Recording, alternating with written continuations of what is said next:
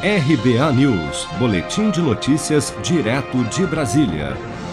Após a Polícia Federal ter apreendido mais de 500 mil reais escondidos em caixas de papelão na bagagem de mão do prefeito do município gaúcho de Cerro Grande do Sul, Gilmar João Alba, na semana passada, no aeroporto de Congonhas, em São Paulo, a cúpula da CPI da Covid, no Senado, anunciou na última sexta-feira que acionou o ministro Alexandre de Moraes, relator do inquérito do Supremo Tribunal Federal, que apura o financiamento de atos antidemocráticos.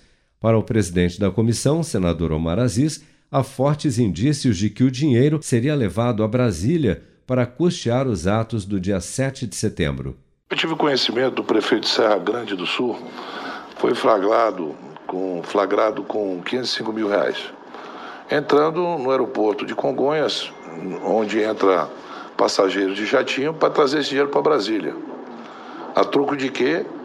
E os indícios são muito fortes que era para financiar é, financiamento de, do dia 7 de setembro nessa manifestação que terá.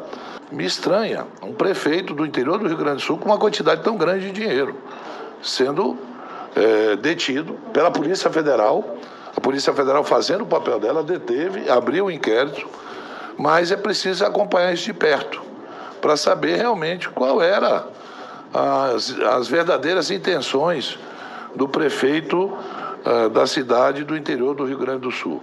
Em entrevista ao canal CNN nesta sexta-feira, o prefeito Gilmar João Alba negou que estivesse levando dinheiro para custear as manifestações do dia 7, alegando que tem o hábito de transportar grandes quantias em espécie em suas viagens. Eu sou acostumado a andar com dinheiro.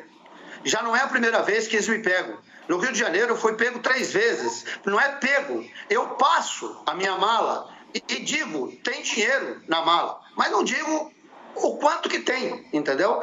E em São Paulo, eu passei a mala e ele me perguntou. Eu disse assim para ele: é, não, não tem problema na minha mala, tem dinheiro na minha mala. O dinheiro é meu, 505 mil, Polícia, quero parabenizar a Polícia de São Paulo, porque ela, tá, ela fez um bom serviço, entendeu?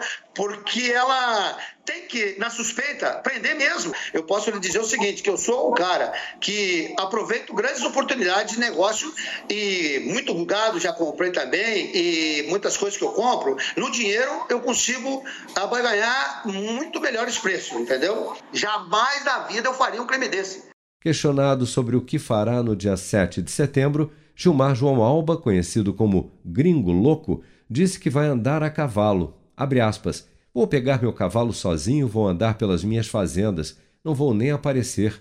Eu ia participar de uma cavalgada na minha cidade, mas com isso aí tudo não vou mais. Levam tudo para o lado da maldade. Fecha aspas.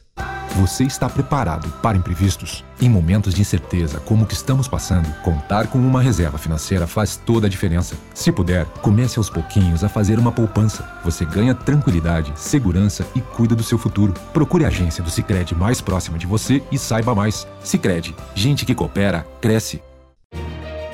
Com produção de Bárbara Couto, de Brasília, Flávio Carpes.